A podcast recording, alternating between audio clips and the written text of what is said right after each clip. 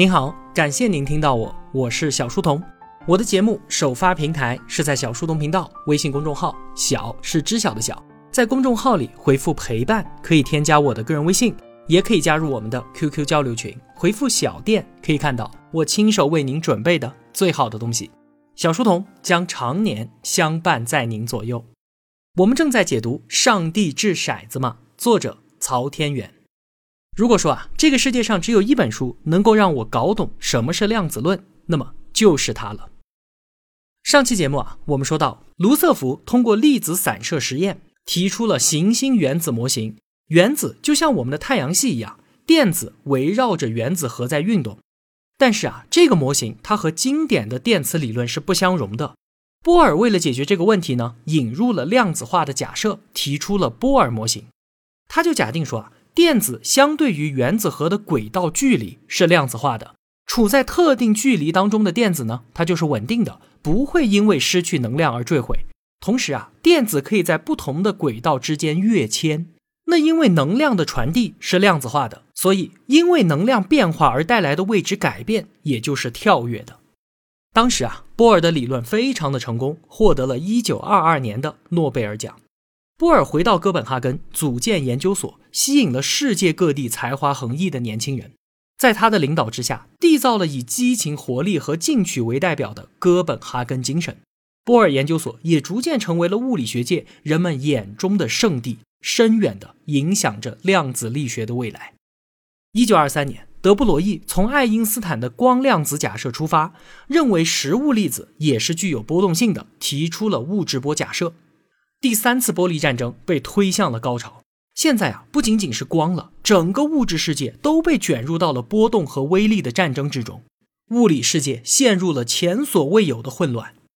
但是呢，也不用太过于担心，这就像是黎明前的黑暗一样，物理学将迎来自己的曙光。就像当年卢瑟福遇到了波尔，波尔也将遇见自己的接班人。一九二二年，波尔被邀请到哥廷根进行学术访问。他的到来啊，引起了巨大的轰动，甚至就连全德国各地的科学家都赶到阿根廷去听波尔的演讲。他这一趟最大的收获不是来接受众人的敬仰，而是遇到了一个才华横溢的年轻人。这个年轻人叫做沃纳·卡尔·海森堡。一九零一年，海森堡出生于德国的艺术世家，从小啊就被认为是一个神童，在数学和物理方面呢，都展现出了非凡的天赋。同时啊，他对于文学和音乐也表现出了极大的兴趣。长大之后呢，他觉得自己数学学的还不错，本来是想往这个方向发展的。但是呢，被自己心仪的导师残忍拒绝了之后啊，退而求其次，才选择了物理。他之后在物理取得的巨大成就，是离不开他精湛的数学功力的。当时呢，海森堡还是一个大二的学生，竟然敢向波尔提出一些学术观点上的不同意见。这让波尔对他是刮目相看。随后呢，波尔便邀请他去哥本哈根访学。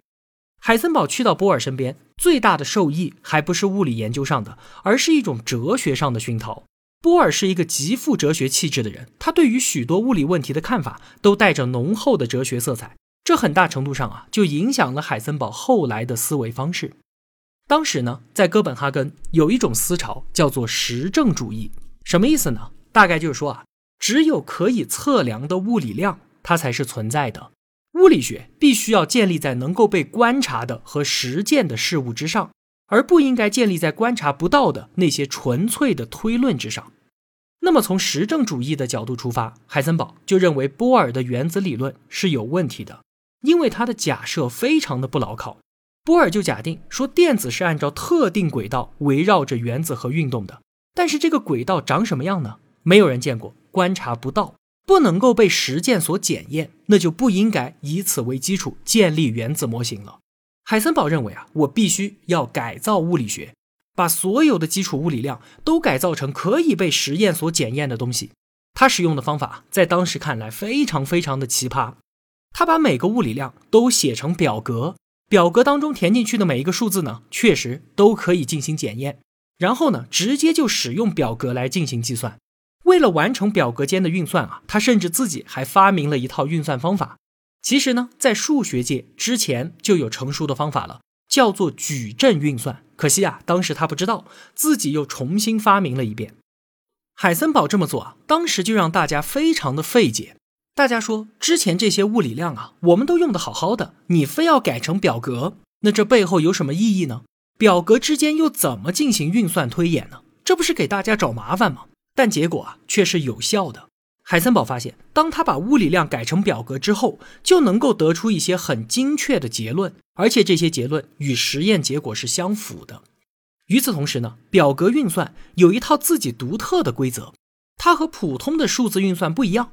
比方说，我们都知道乘法交换律就是 a 乘 b 等于 b 乘 a，但是矩阵它是不符合乘法交换律的，在矩阵规则当中，a b 和 b a 的结果是不一样的，这就引发了众人的嘲笑，说不符合乘法交换律的表格拿来有什么用呢？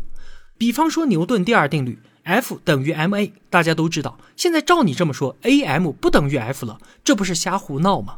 海森堡冷冷地回应说。牛顿力学那是经典体系，现在我们讨论的是量子体系。永远不要对量子世界的奇特性质大惊小怪。物理学不能再像之前那样了，依靠想象和常识。我们能依靠的只有数学，数学才能够告诉我们物理背后的意义和真相。现在数学告诉我们，a b 不等于 b a，那就是量子世界并不接受乘法交换律的束缚。虽然啊，我们现在还不知道这背后的意义是什么。但是它一定是有意义的。海森堡啊，也没有办法做更多的口舌之争了。没过多久，一九二五年，他因为生病，不得不跑到一座远离喧嚣的小岛上去静养。但是他的大脑可没有停歇，继续沿着自己奇特的道路去探索物理学的未来。当他把矩阵运算运用到经典力学公式里面，把波尔的量子化条件改造成由矩阵构筑起的方程之后。能够自然而然地推导出原子当中量子化的行为，这一切都可以顺理成章地从方程本身给解出来，而不需要再像波尔那样强加一个不自然的量子化条件了。你看，它的表格是管用的，我们的想象是靠不住的，只有数学能够解释这一切。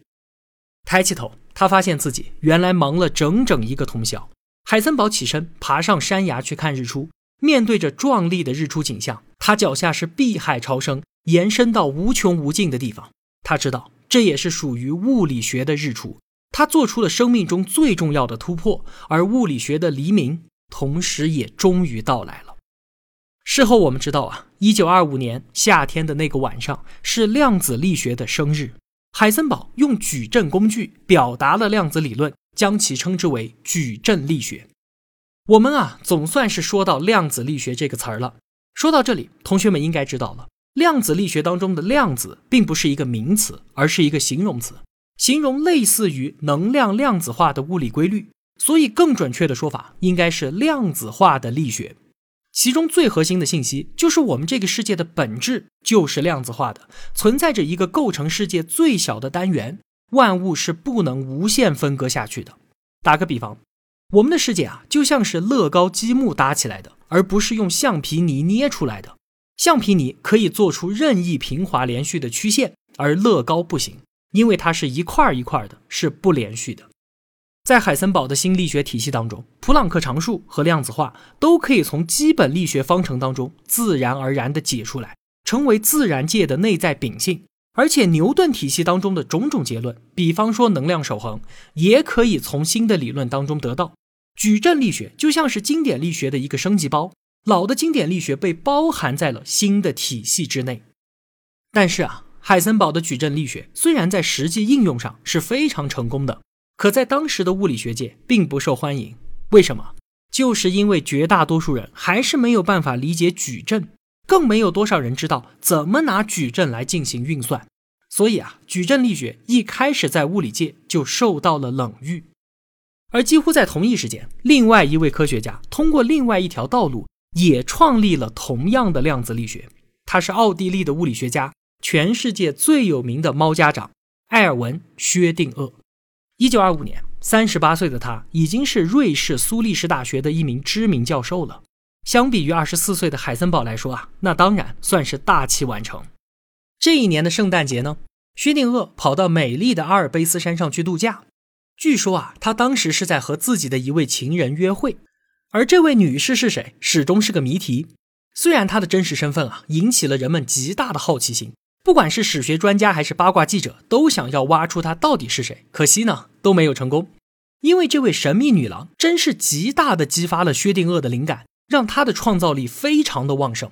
他一生当中最伟大的工作都是在这段时间完成的。所以说啊，科学的发展确实还应该要感激一下这位神秘的女郎。